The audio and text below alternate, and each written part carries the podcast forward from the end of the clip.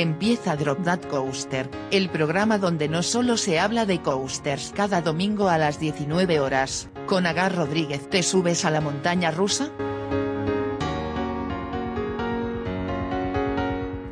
Buenas tardes a ti que estás escuchando esto. Buen domingo para todos una vez más.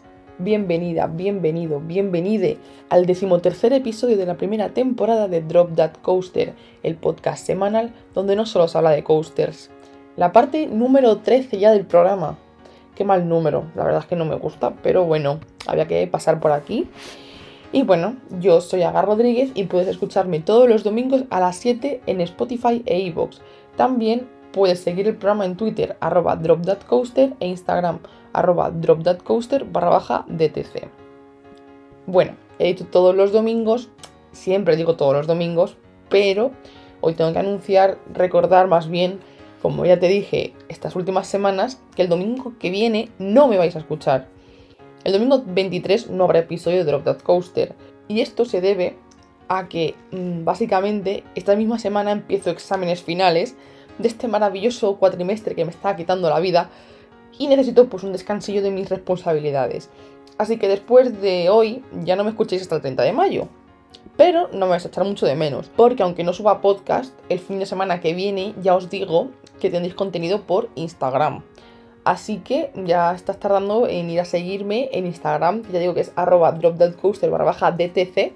Y solo digo, solo digo que Fitur está muy cerca, muy cerca, puede que demasiado, yo ahí lo digo y ahí lo dejo. En fin, dicho esto, esta semana de decir que no estaba muy por a investigar sobre ningún tema, porque ya, como te he comentado, estoy de exámenes, pero bueno, igualmente quería traer el programa.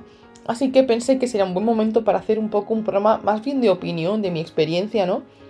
Eh, sobre un tema que de primeras puede no parecer tan controvertido como realmente es, y es más de lo que nos podemos pensar, los spoilers. ¿Te subes a la montaña rusa?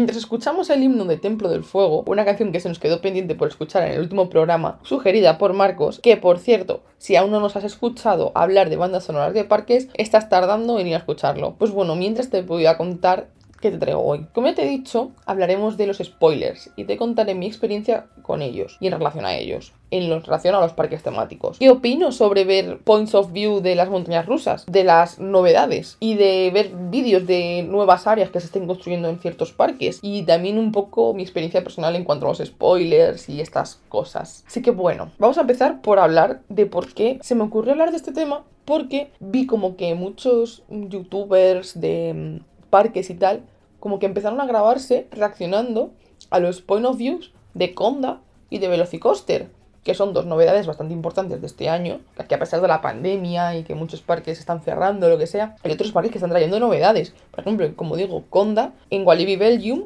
y Velocicoaster de Universal Islas of Adventure. Realmente son como las dos mayores novedades de este año. O vimos la liga, porque la liga no es una novedad, siempre va a haber espacio para criticar a la liga en este podcast, ya lo sabéis. Bueno. Y claro, yo digo, me merece la pena ver un, un POW. De hecho, como que se me llegó a hacer hasta pesado ver por Instagram a bastante gente siempre opinando de novedades, de, venga, voy a hacer una reacción al POW para hacer la primera persona en subir una reacción y tener todas mis visualizaciones en mi canal. Bueno, esto ya es otro tema la verdad, de mm, competitividad en el mundo parkeril, pero bueno. Y yo he de decir que antes era un poco como esta gente, no evidentemente sin monetizar mi vida, pero sí que era de, con cuanto salía un point of view de una montaña rusa recién construida o algo mínimo, seguir las construcciones. Yo era muy de seguir las construcciones, sobre todo cuando en Pa Community siempre estaban como todas las novedades, todo se narraba en directo y se seguía la construcción de algo en directo, sea en España o sea fuera.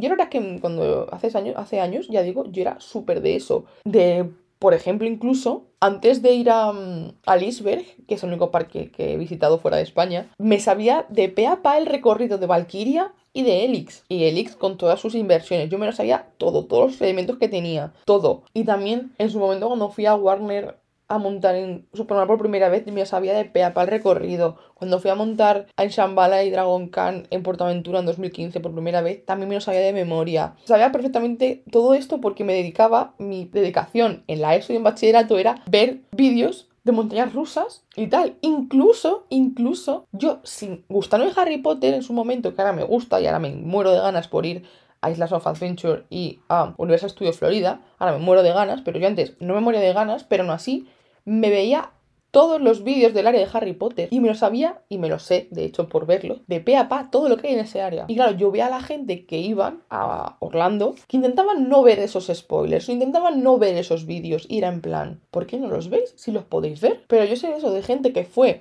en 2014 sobre todo, que fue cuando se inauguró eh, la parte de Hogsmeade, y claro, a mí eso me sorprendía. Y también gente que no veía la construcción de, de, Avatar, por ejemplo, también que yo la seguí bastante, de Avatar Land en Disney Animal Kingdom. Pero yo empecé como a tomar conciencia de no hacerme spoilers como en más o menos 2019, que la verdad es que evidentemente pues una madura, una crece, ¿no? Una ya toma conciencia de las cosas y tal. Y sobre todo en 2019 me sentí un poco que me hubiese ido la vida mejor si no me hubiese visto spoilers del sueño de Toledo. Y diréis, ¿cómo vas a ver spoilers del sueño de Toledo si aún no se había inaugurado cuando fuiste? Vale, es que hay una cosa que se llama seguir la construcción, que la seguí desde 2017, desde que, como os conté en, un programa anterior, desde que pusieron el primer tweet, yo ya estaba ahí enterada de absolutamente todo lo que acontecía en Puido Toledo. Y aún así, meses antes del show dije, venga, no voy a ver nada, por una vez en mi vida, voy a intentar no ver nada, no sé qué. Pero días antes del, mismo espectáculo del estreno, empezaron a filtrarse fotos de elementos del espectáculo.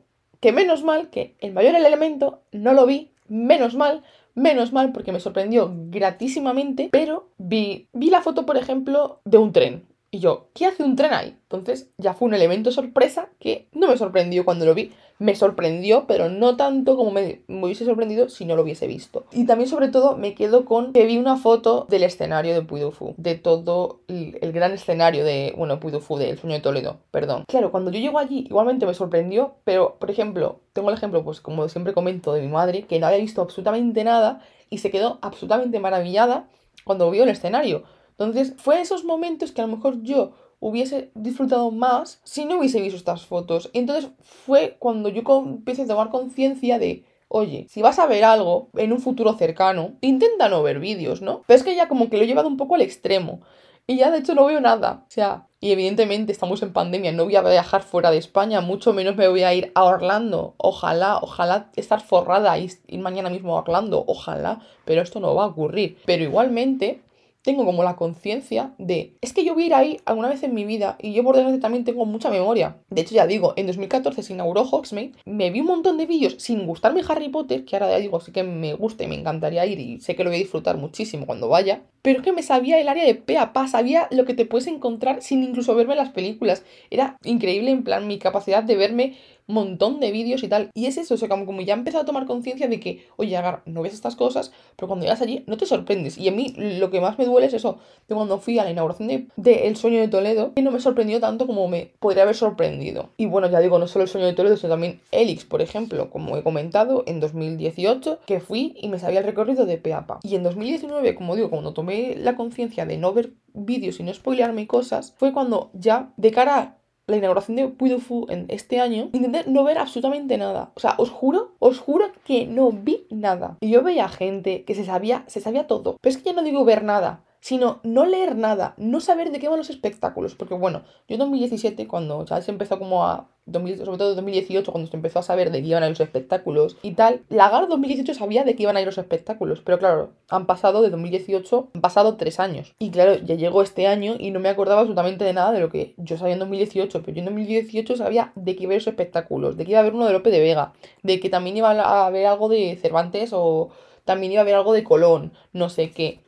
Yo este año no me acordaba de nada, de nada. Y eran cuatro shows nuevos. Y de hecho incluso había gente que aunque no hubiesen visto los shows y no lo querían ver tampoco, sabían incluso cuál era el elemento sorpresa de cada show. Porque como ya dije en el episodio de Puidufu y tal, todos los shows tienen un elemento sorpresa.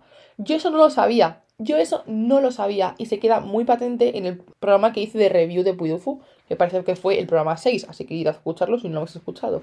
Y se me nota un montón eso, que no tenía absolutamente ni idea y que todo, todo, todo me sorprendió muchísimo cuando fui, cosa que no pasó en 2019. Y vale, puede que a lo mejor a Walibi Belgium, por ejemplo, o incluso a Orlando, no vaya a ir en un futuro cercano, bueno, es más probable que vaya a Bélgica que que vaya a Orlando, pero igualmente como que dentro de mí me siento muy bien de no ver estas cosas. Y yo sé que hay gente, y esto es otro tema que también quiero tratar, que no sé, como que siento a veces que la gente piensa o cree que eres menos friki o te gustan menos los parques si no estás al 100% viendo estas cosas. Y esto me parece una tónica que se está viendo incluso tóxica a veces. Y está a veces impulsada por estos canales de YouTube que digo que se dedican a dar contenido todo el rato, constantemente, de cosas que ni siquiera mm, han visto, que simplemente ven posts y se mm, reaccionan en directo y tal. ¿Qué pasa? ¿Que yo soy menos friki y entiendo menos de parques porque no quiera ver un vídeo de Conda, por ejemplo? Pues no. Ya, yo considero que no. Y es que incluso antes, cuando yo veía estos, estas cosas, no consideraba a esa gente menos. O sea, no consideraba a esa gente que no veía los spoilers y tal. No les consideraba menos friki. No lo entendía tampoco, era como ay, pues no pasa nada. No es que les quitase mérito o les quitase o sintiera que son menos frikis, sino que simplemente no entendía por qué no lo veían. Hasta que llegó el punto en que yo ya dejé de verlo y comprendí que llevaban razón, incluso. Entonces, hay que tener cuidado con ese tipo de gente que considera que los frikis son menos frikis porque no ven esas cosas o no saben ciertas cosas técnicas o tal. Por no meterme ya en el tema del término entusiast y lo asquerosamente mal difundido que está el término entusiasta, así os lo digo. Pero bueno, esto ya da para otro tema. También, por ejemplo, preparando lo que quería decir en este podcast, me acordé de un vídeo de Javi Alonso, no sé si sabéis quién es, pero es un youtuber que, mm, bueno, habla un poco de todo, pero que también le gustan los parques.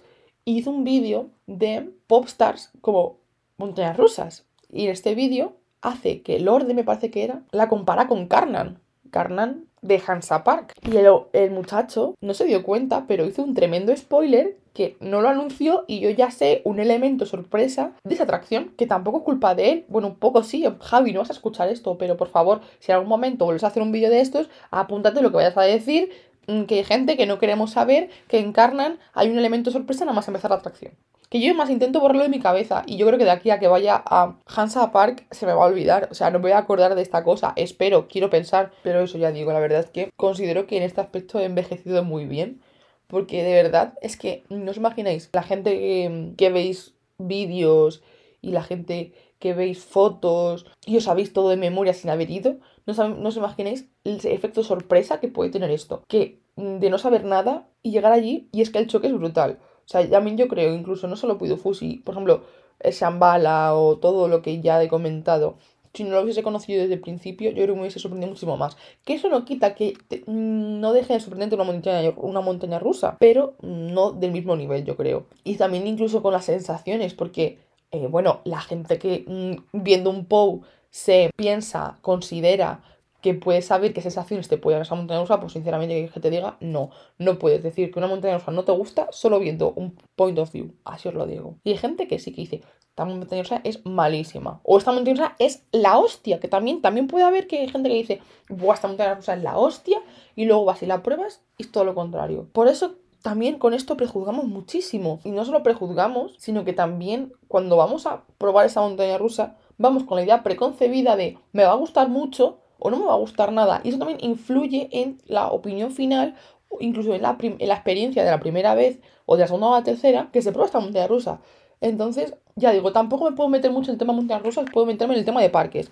Me puedo meter en el tema de parques, como os he dicho, cuando fui a Widufu y todo eso. Pero en el tema de montañas rusas no puedo opinar porque aún no me ha pasado aún no he, no he evitado el spoiler de una montaña rusa a la que luego he ido a probar, más que nada porque ha habido una pandemia y todo eso. Pero bueno, si Drop Dead Coaster sigue vivo, cuando viaje fuera de España y pueda probar una montaña rusa y tal, pues yo os cuento. Pero sí que creo que cambia mucho la forma en la que tú te enfrentas a la atracción. Y esto es así y es muy evidente. Son expectativas, básicamente. Esto es cuestión de expectativas, de tener expectativas altas o bajas de una cosa. Al igual que Puidufu, la gente tiene expectativas muy altas cuando va al parque, pues con las montañas ocurre lo mismo. Te las puedes tener muy altas o muy bajas. Por ejemplo, un ejemplo clarísimo que se me viene a la cabeza ahora mismo. Lo que pasó con un Tame. Hubo gente que tenía expectativas altísimas. Bueno, bueno, una híbrida de Rocky Mountain Construction en Walibi Holland va a ser la leche, no sé qué. Había muchísimas expectativas y gente viendo eh, points of view también Buah, es que va a ser buenísima, es que es buenísima, no sé qué, no sé cuántas, tal. Gente llorando cuando llegó al, al sitio de la montaña rusa. Y luego realmente